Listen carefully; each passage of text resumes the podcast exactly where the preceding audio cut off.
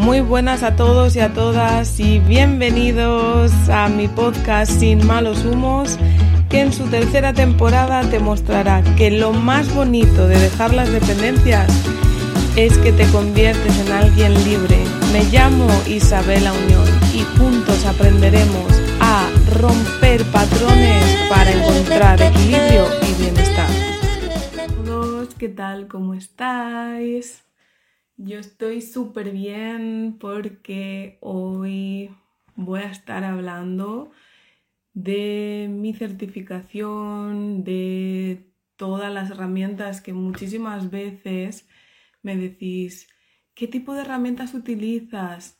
¿Cómo es que accedes al inconsciente? ¿De quién has aprendido la terapia breve? Em, ¿De dónde sale todo esto?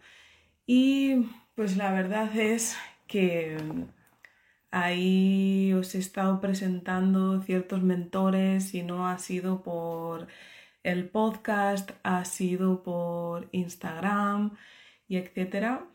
Y pues hoy estoy bien contenta y bien feliz porque vamos a hablar de la terapia breve, del campo holográfico y todo esto con el gran protagonista de mis mentores, que lo estoy aceptando, protagonista de mis formaciones. Él es Jean-Guillaume Sals y ahí está. Aquí le tenemos. Hola. ¿Cómo estás? Bien, bien, bien. Muchas gracias por este, este momento. Con toda, gracias a ti. Con toda tu gente y contigo y con tu energía.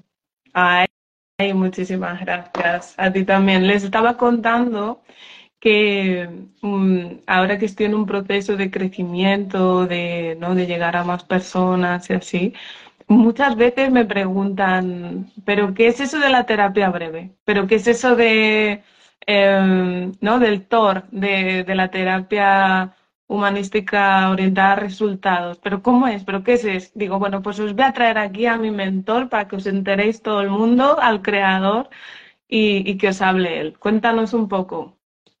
Gracias.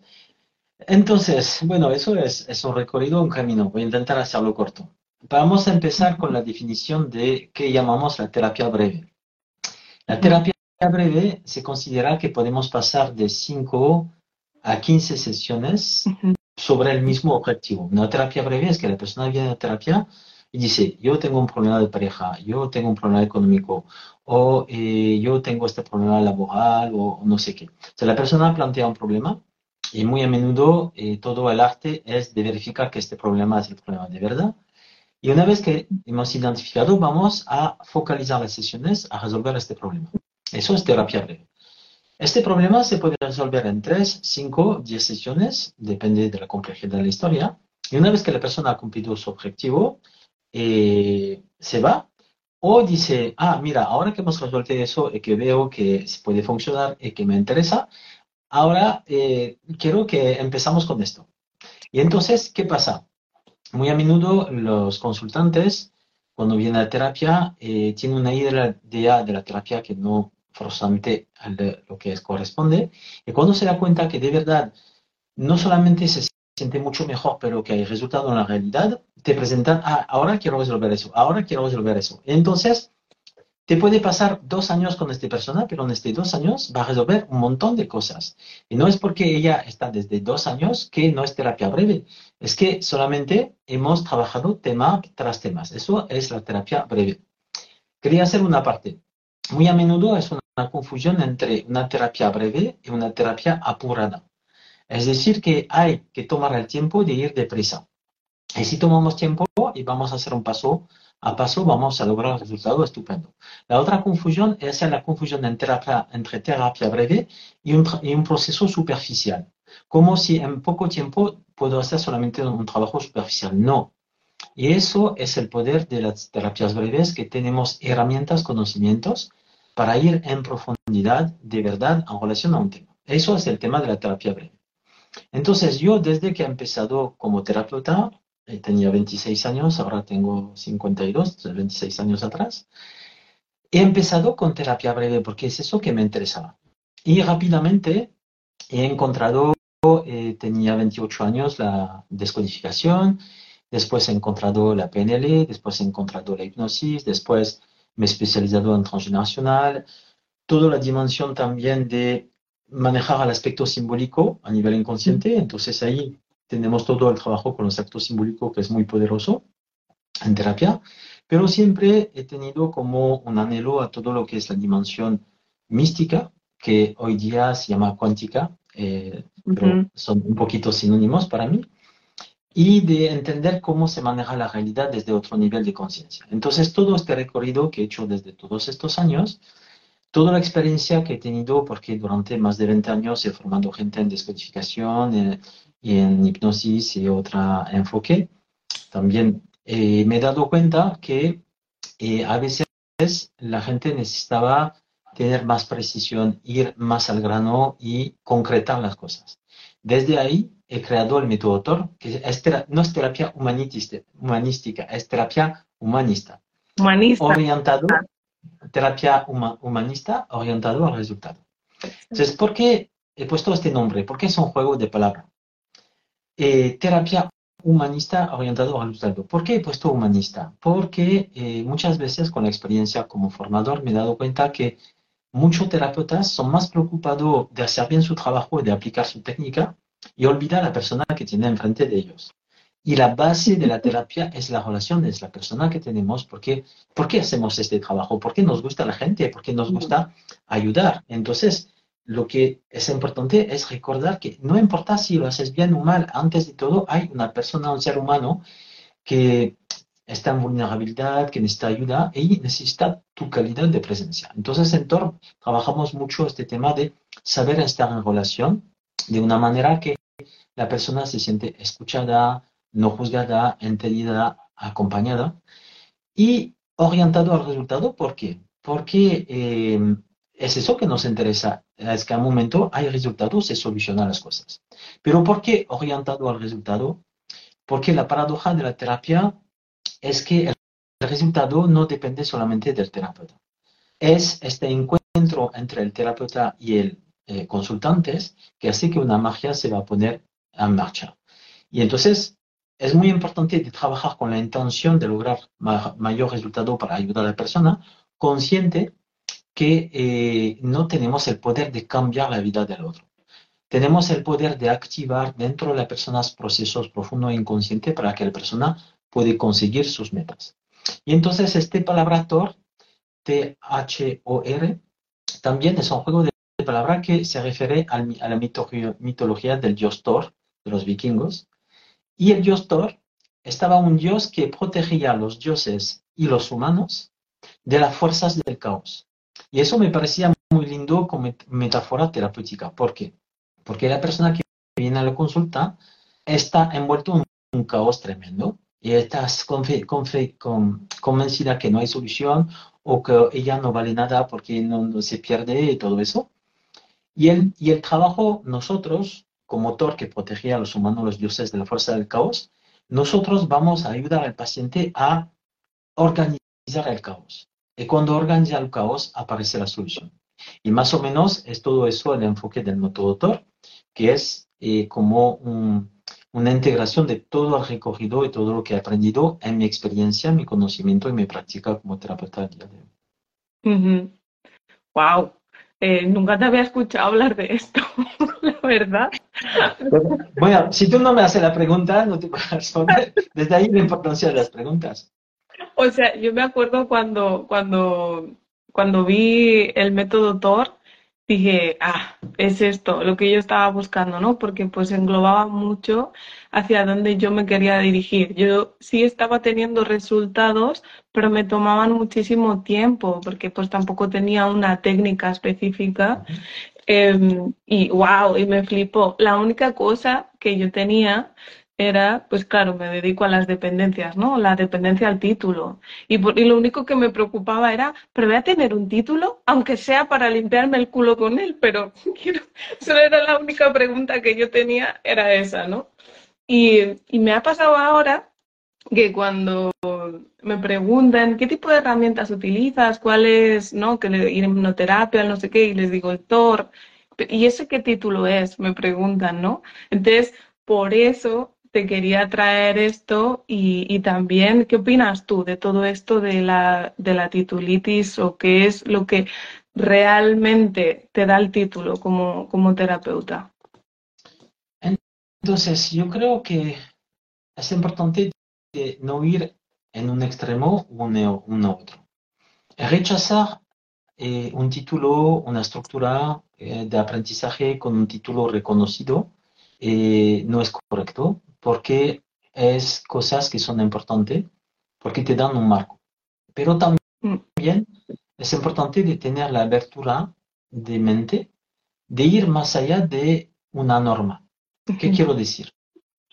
Al día de hoy, lo que son títulos reconocidos de manera oficial por la psicología, por la psiquiatría, eh, este reconocimiento que existe al día de hoy es posible porque 100 años atrás algunos locos han empezado a pensar de manera diferente. Y Freud a su época estaba rechazado de todo el ámbito medical, Jung no te cuento, y ellos han aportado mucho.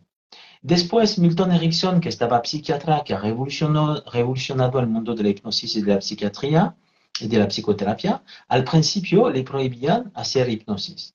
Entonces, cada vez que hay algo nuevo, la norma establecida va a tener como un rechazo, una resistencia, porque eh, hay un marco que, que se va a mover. La otra extremo para mí es decir, ah, yo no necesito formarme, o eh, voy a hacer una formación de una semana y yo puedo ser fontanero, terapeuta o, no sé qué. Y tampoco mm, es, es posible. Entonces, eh, como digo, vamos a hacer un recorrido en la formación del método autor. Al final de este recorrido no hay un título. Al final de este recorrido hay todo un trabajo que vosotros va a hacer en términos de integración teórica a través de un cuestionario muy amplio y a través de supervisiones a donde voy a acompañar cada persona en la dificultad de aplicar en la consulta de verdad con sus consultantes lo que hemos aprendido. Y cuando yo puedo ver que supervisión tras supervisión la persona ha conseguido integrar de verdad en su práctica, voy a dar este título. Pero este título, su valor para mí no tiene un conocimiento universitario oficial, por supuesto, porque es algo que he creado hace tres años, aunque es el resultado de más de 20 años de experiencia. Pero para mí el valor más grande de este título es que cuando voy a dar el título a la persona, es que la persona sabe utilizar en la consulta de manera concreta lo que hemos aprendido. ¿Y cuál es la consecuencia? La consecuencia es que si de verdad sabes utilizar lo que hemos aprendido durante todo el recorrido de la formación del método TOR, vas a tener más precisión en tu práctica, vas a confiar más en ti, va a disfrutar más de tus sesiones, vas a saber manejar el tiempo en la consulta y vas a llegar a ayudar a los pacientes a tener más resultado concreto. Consecuencia de eso, eh, la comunicación de boca a oído, como se dice, funciona y es de esta manera que se llena la consulta. Entonces, para mí el valor más grande es que de verdad vas a, vas a tener una herramienta para saber trabajar en lo concreto los temas lo más complejo que encontramos en la terapia.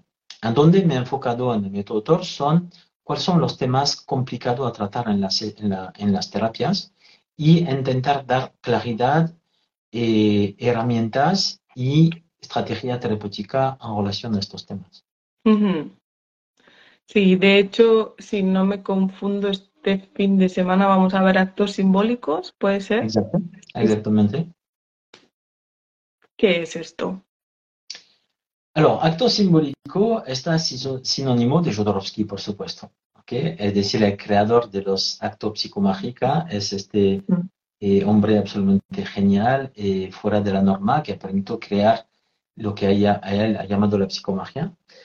Y entonces, pero antes de Jodorowsky, Milton Erickson, él daba tarea terapéutica a sus pacientes entre las sesiones y muy a menudo estaba tarea metafórica. Eh, ¿Cuál es el poder de un acto simbólico?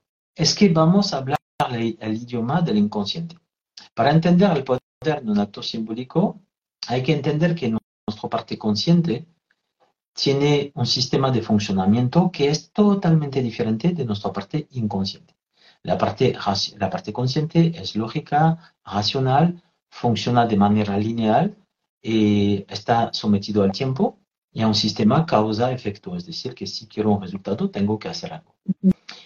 El inconsciente funciona en una lógica irracional, emocional, simbólica, pero que es súper potente porque nuestro inconsciente maneja nuestra supervivencia y eh, protege nuestra integridad, que sea física o psíquica. ¿Qué significa? Significa que el inconsciente es el big boss. Y, como se dice, eh, el inconsciente maneja 80% de todo el proceso global, que sea psíquico o biológico. Entonces, la persona que hasta hoy pensaba que controla tu vida, tiene que hacer el duelo de eso porque tu parte consciente maneja solamente el 20% del proceso. La idea no es de controlar el inconsciente, es de hacer a nuestro inconsciente un aliado y saber comunicar con el inconsciente para llegar a donde queremos llegar. ¿Cuál es el límite del inconsciente? El inconsciente, un sinónimo de inconsciente es automatismo, todo lo que es automático. Entonces tu inconsciente tiene su programación que viene de tu infancia, de tu educación, de tu cultura, del sistema familiar. Y si tú no le pides nada, él, como una autopista, sigue la programación. Pero nuestro inconsciente siempre está de acuerdo con nosotros. Entonces, si tú le pides algo, lo va a hacer. Pero si tú quieres comunicar con alguien, lo mínimo que puede hacer es intentar hablar su idioma. Imagínate que tú quieres comunicar con como japonés porque te encanta la, la, cultura japonesa, pero no, no habla inglés ni japonés. Entonces, si tú lo hablas en español en francés, puede ser muy amable, pero no va a pasar muchas cosas. Entonces, la idea es por lo menos encontrar un terreno donde nos entendemos. Y el símbolo es un lenguaje que entiende la parte inconsciente. Entonces, ¿qué ocurre? Cuando vamos a hacer un acto simbólico, vamos a hablar a nuestro inconsciente, le vamos a pedir que hace un proceso. Y como él está entendiendo lo que estamos contando, por supuesto, vamos a ver reacción. Pero eso le cuesta un montón a la parte racional. Porque si yo veo un acto simbólico desde la parte racional, me parece como estúpido o como eh, solamente eso es suficiente. Ridículo. O ridículo. Y em, lo que hay que entender es que este aspecto ridículo, entre comillas, es muy potente porque vamos a mover los procesos inconscientes. Es decir, que lo que yo estoy haciendo de manera simbólica mm, se va a hacer en mi inconsciente. Entonces, lo que tú vas a hacer de manera simbólica al exterior, tu inconsciente lo va a hacer en tu estructura profunda. Y ahí vamos a tener un trabajo muy profundo. Por ejemplo, voy a dar un ejemplo para intentar estar más concreto. Una vez recibo una, una, consultante y este persona, bueno, hablando en la sesión por varios temas, eh, ella me confesa, porque estaba secreto, no lo ha dicho a nadie, ella, este, esta mujer, había tenido dos abortos provocados en la época en Francia donde todavía los abortos no estaban permitidos. Entonces, en situación eh, terrible. Y como tenía una culpa tremenda, por supuesto, el duelo de estos abortos provocados no, no se han hecho. Y eso tenía consecuencia en un síntoma que tenía en su útero. Entonces, de manera muy sencilla, yo le he pedido que simboliza estos dos bebés que no han podido llegar. Y para ella fue como dos muñequitos, juguetes de niños. Y entonces yo va a comprar dos juguetes, uno por cada aborto, y eh, va a ir en un lugar que te parece bonito y ahí va a hacer una tumba, va a excavar una tumba y va a poner cada muñequito en cada tumba, va a decir lo que tiene que decir y después va a tapar eso. Y eh, eh, puede ser para muy sencillo, pero cuando ella ha comprado los muñequitos, cuando ella ha elegido el lugar, cuando ella ha hecho la tumba, que ha puesto los dos muñequitos, ahí me ha dicho que ha llorado toda la lágrima de su cuerpo, que todo lo que no ha podido llorar. Y este acto muy sencillo le ha permitido de sacar este dolor, de hacer el duelo y de estar en paz con esta situación de su pasado. Y su cuerpo ha reaccionado de manera muy positiva en relación al síntoma que ella tenía. Eso es un ejemplo, por ejemplo, muy gráfico, pero muy potente de lo que nos permite eh, los actos simbólicos en terapia.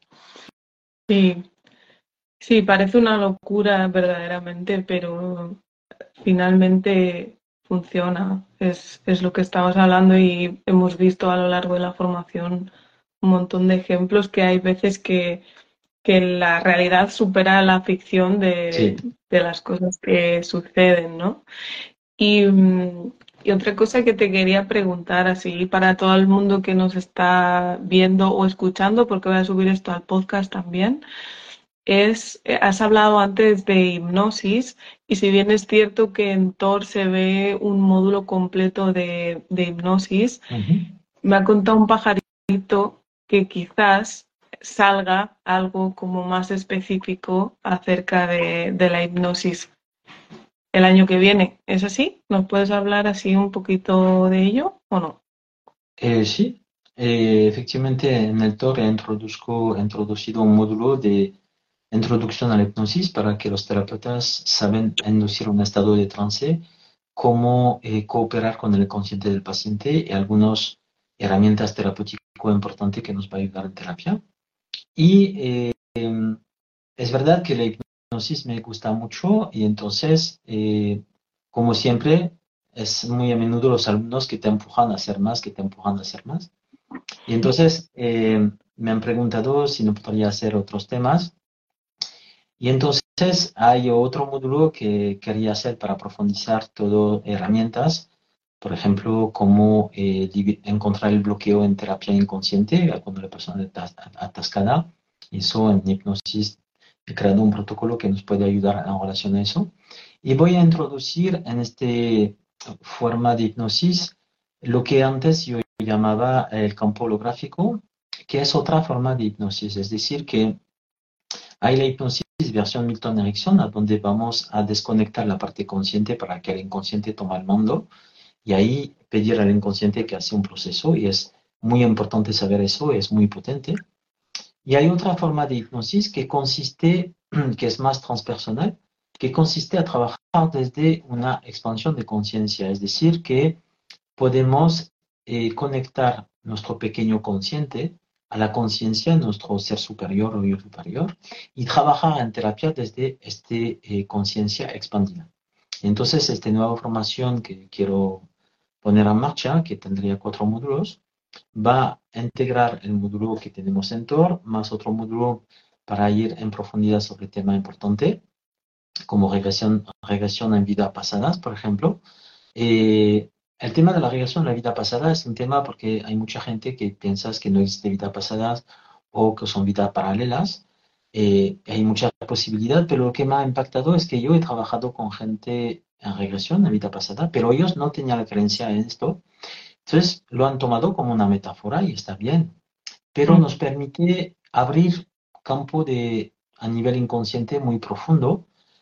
Eso corresponde algo transpersonal, transgeneración, no sé, pero me he dado cuenta que da mucho, muy, muy buenos resultados. Entonces, por eso que me interesa aprender eso.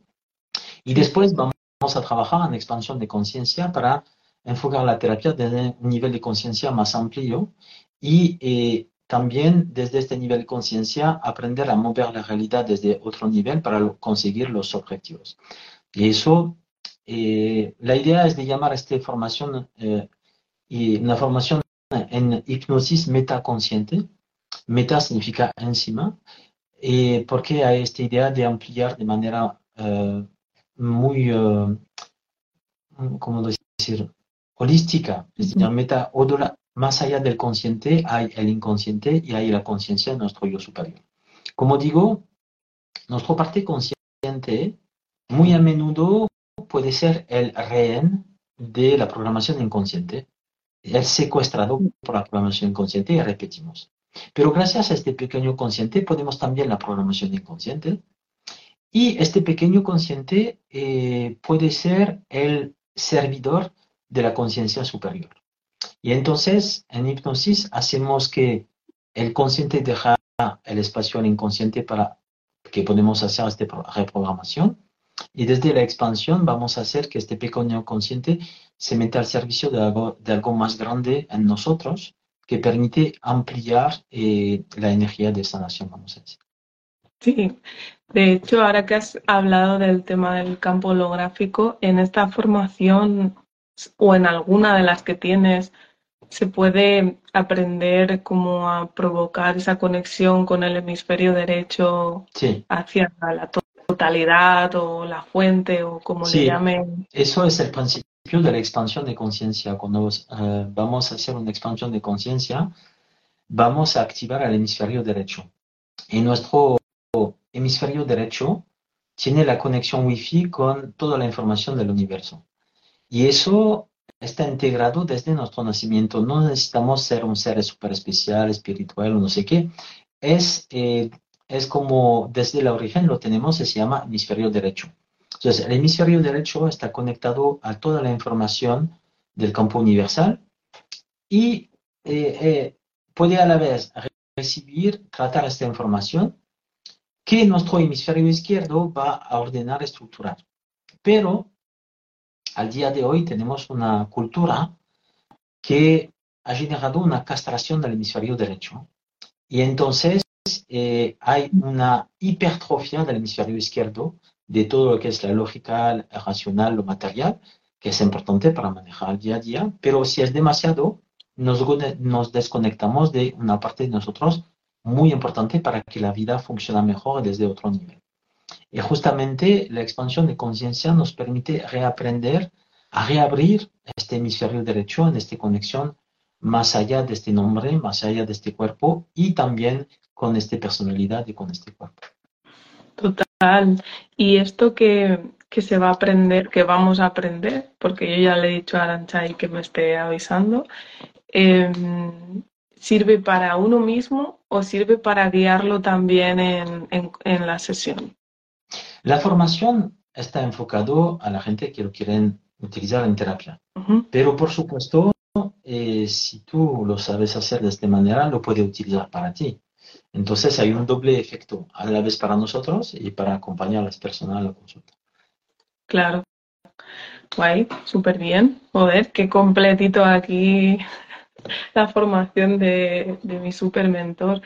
Pues yo creo que ha estado súper bien toda la explicación que has dado. Me iba a meter un poco en materia con el tema de la dependencia, pero lo estaba pensando ahora y digo que echen un vistazo a, la web, porque yo cuando empecé a mirar adicciones y dependencias eh, desde el punto de vista de la bio y, con el TOR, eh, me, me, voló literalmente la cabeza y los casos en, en sesión empezaron a, los resultados me refiero, empezaron a, a dispararse, ¿no? Pero sí que es verdad que me encuentro muchas personas, hilándolo un poco con lo que estás hablando de la espiritualidad, que te dicen que, que no son, que ellos no son espirituales, sin embargo, con lo que estabas contando tú antes, es, es imposible. O sea, porque si tienes hemisferio derecho, eh, la espiritualidad está en ti de manera innata, ¿no? Sí, pero yo creo que tenemos que ver que cada persona pone detrás la ética espiritualidad y qué definición tienes de la espiritualidad antes de todo. Eh, pero yo creo que, eh, ¿cómo decir? Si estamos solamente en lo espiritual, va a estar complicado de manejar el día a día, pero si manejamos solamente el día a día con un estado de conciencia ordinario y haciendo lo que sabemos hacer, falta una chispa en la vida también. Entonces, es como saber equilibrar los dos. Pero bueno, mm. si quieres hacer preguntas sobre la dependencia, con mucho gusto. Sí, bueno, pues si te apetece, le damos un poquito. A mí me sorprendió mucho em, de dónde podía nacer el origen de una persona que, que, tiene dependencia y también me impactó mucho darme cuenta de que más del 80% de la población es dependiente. Sí. ¿Puedes hablarnos un poquito de esto? Sí, em, ¿cómo decir? Hay, hay diferentes niveles de dependencia. Es decir, que una persona puede estar dependiente al café, entonces, o al chocolate, y después la persona puede estar dependiente al alcohol, a la cocaína, al sexo u otras cosas. Eh, lo que hay que tener claro es que, ¿qué es una definición de la dependencia? Es que hay dependencia cuando tú no puedes elegir. Es decir, si tú no puedes elegir de no beber café durante una semana, es que eres dependiente del café porque es el café que elige para ti.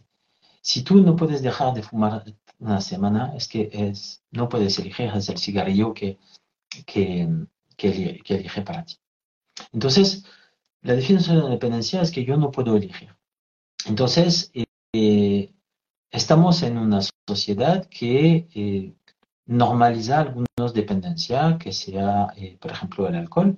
Hay mucha gente que piensa que no son dependientes del alcohol, pero mm. la confusión es de pensar que, de, hacer la confusión entre dependencia y cantidad del consumo. Mucha gente dice, ah, pero yo no bebo mucho. Es posible que una persona puede beber un vaso de vino por día, por ejemplo. Y los cardiólogos te dicen, si es vino tinto, es muy bueno para el corazón y si es de buena calidad, y es verdad. Bien, pero no es eso. Es decir, que si tú no puedes no beber vino durante una semana, hay una dependencia. La cantidad no es enorme, es un vaso de vino por día, pero hay dependencia. Entonces, eh, hay muchas dependencias, entre comillas, pequeñas, que no molesta mucho la vida, como el café, el chocolate, un vaso de vino, y hay dependencias que son eh, más graves porque la persona pone en peligro su, su salud a la vez mental y psíquica pero en el término de la dependencia, muy a menudo la persona dependiente le cuesta reconocer que ella está en la dependencia y muy a menudo son gente que dice, ah, yo puedo salir solo de esto cuando, o eh, yo puedo parar cuando quiero. Y el, trabajo lo más difícil es que la persona puede decir, soy dependiente y necesito ayuda. Cuando la persona ha hecho este paso que es enorme, eh, podemos tener suerte de tenerla en la consulta, de ayudarla. Pero si la persona no hace este paso, es poco probable que la vemos a la consulta. Y es, es difícil porque este paso de salir de la negación, decir soy dependiente y necesito ayuda, eh, este paso se va a hacer gracias al entorno de la persona, a la gente que le pueden apoyar y sacudir un poco para que la persona eh, puede decir tengo que hacer algo y ahí la podemos ayudar de verdad. Y eh, es un recorrido terapéutico muy eh, difícil, sutil, a donde la, la, persona va a necesitar mucho apoyo de nosotros mm. y son casos que necesita desarrollar todo nuestro arte terapéutico para que la persona pueda salir de esta dependencia. Pero es, es muy importante. Y continúen o sea, porque ya solo la persona que llega pues a un perfil como el mío, donde se habla de dependencia, de adicción y así, ya es un paso. Ya cuando te escriben es un súper paso. Eh, y después el, el, gran, la gran labor ahí es eh, básicamente también tú, la empatía, el sostén, el go first, que hemos hablado mucho en, a lo largo de las formaciones, ¿no? Y, bueno, la verdad es que la dulzura y la calidad humana con la que tú trabajas todos estos temas em, es, es, absolutamente brillante. Yo me hubiera gustado encontrar una persona como tú y ahora también como yo que, que, cuando tú planteas que tienes un problema de esta índole, aunque sea índole, aunque sea que comes chicle, o sea, aunque sea eso, que todavía me acuerdo de mi compañera de Thor, que, que, la, que estaba, Ana, que estaba como, Dios, soy adicta al chicle, porque se dio cuenta que era adicta al chicle, ¿no? Eh, aunque sea porque comes chicle y, y no te digan, pues lo haces porque quieres, ¿no? Es como, eh, pues es que tienes una tarita, si quieres puedes, ¿no? Y cosas así. Y, y es que de verdad que hace tiempo ya que estoy contigo y, desde que eso sucedió eh, está siendo bestial la, la, de gente ¿no? que está avanzando por ahí. Mientras hablábamos, y ya con esto te dejo que sé que os tenéis que ir, y por cierto, mil millones de gracias por tu tiempo. Me han hecho una pregunta por, por el Instagram, que lo tengo abierto también aquí en la pantalla. em, si pueden, o sea, que han visto que hay como módulos que si se pueden hacer por separados, los módulos de todo. Entonces, la idea es que eh, hay que hacer el primer módulo para tener acceso a los otros, porque el primer módulo vamos a plantear la base del enfoque de la terapia y muchas herramientas que vamos a utilizar después. Y después, una vez que han hecho este módulo, pueden acudir a, los otros de manera que, ah, me interesa este tema o este o este. Eso se puede hacer de esta manera. Lo que, lo que pasa es que desde la, retroalimentación de la gente que han hecho la formación, es que si tú lo haces de manera puntual sobre algunos temas, te vas a perder eh, un aprendizaje que es como en directo, que es toda una manera de saber trabajar en terapia, además de todo lo que se aprende. Y este aprendizaje se va a hacer a lo largo de los eh, módulos, si tú puedes hacer cada módulo en, en, todo el recorrido. Pero yo sé muy bien que de un lado hay la teoría y del otro lado hay la vida. Y entonces a veces se complica. Entonces yo prefiero que por lo menos hacer algo en vez de no hacer nada porque no es perfecto. Entonces, si puedes, eh, mejor para ti hacerlo todo juntos. Si no puedes, bueno, va a hacer algunos y vas a ver y lo va a hacer a tu ritmo. Mm. Y luego hay que una, una, una Hay una pregunta. Sí. Eh, no, esta formación está online. Eh, es decir, que hay 10 módulos y sobre estos 10 módulos, 9 son online y uno está en presencial. Eh, los módulos online no son grabados. Los módulos online se necesita una presencia como un curso presencial. La única cosa es que está en tu casa, pero se necesita una presencia total durante todo el módulo porque hay muchas prácticas y eh, no se puede hacer una formación que tú escuchas mientras que haces la comida o que está haciendo otras cosas. Eh, más o menos es eso el requisito de estar con buena conexión en un lugar donde nadie te molesta, está totalmente disponible y un presencial en toda la formación, porque como hacemos la formación terapeuta, yo creo que es muy importante eh, trabajar por lo menos una vez en presencial y que son también temas muy fuertes que vamos a tocar en el, en el presencial. Sí, sí, hay que estar presente, aunque, bueno, si en alguna ocasión, por lo que sea, te enfermas, como me pasó a mí, o lo que llegas a, a hablar con ellos y si no ha podido ser, pues lo puedes escuchar o, puedes asistir en otro momento y, y, ya está. Pero sí, es, es online y tiene mucha práctica. O sea, es densa, es densa, es, es densa. O sea, son, es un, parece que es un fin de semana así cada módulo, pero es potente porque hay teoría, pero sobre todo hay práctica. Y al principio, cuando la vas a comprar, eh, tú piensas, ah, qué guay, porque acabo un módulo y, voy y lo practico, pero luego te cagas, ¿eh? dices, ostras, tengo aquí un arma muy grande que la tengo que poner al servicio, ¿no? Y, al principio eh, es como todo muy guay, pero luego te das cuenta de que es un arma que, verdaderamente eh, tiene poder y si la sabes utilizar puedes ayudar a que aprendan y a transformarse pues a muchas personas. Así que poco más, si queréis preguntar algo a alguna de las personas que nos está viendo, mientras tanto, comentar también que tiene un training de abundancia que, y prosperidad y dinero. Dinero, estás ahí, creo que se llama, ¿no? Ya. Jean Guillaume. Jean Guillaume. Sí, para los españoles mi nombre es horrible. Eh, sí, hay un training de abundancia y prosperidad que ahora tienen cinco módulos. Antes tenía solamente uno y después he desarrollado más cosas. Porque eh, si hablamos de dinero, eh, nos damos cuenta que detrás del dinero hay muchos temas de la historia que se repiten. ¿Por qué? Porque algo sencillo como el dinero permite la supervivencia, permite la libertad, permite, disfrutar el reconocimiento y el poder.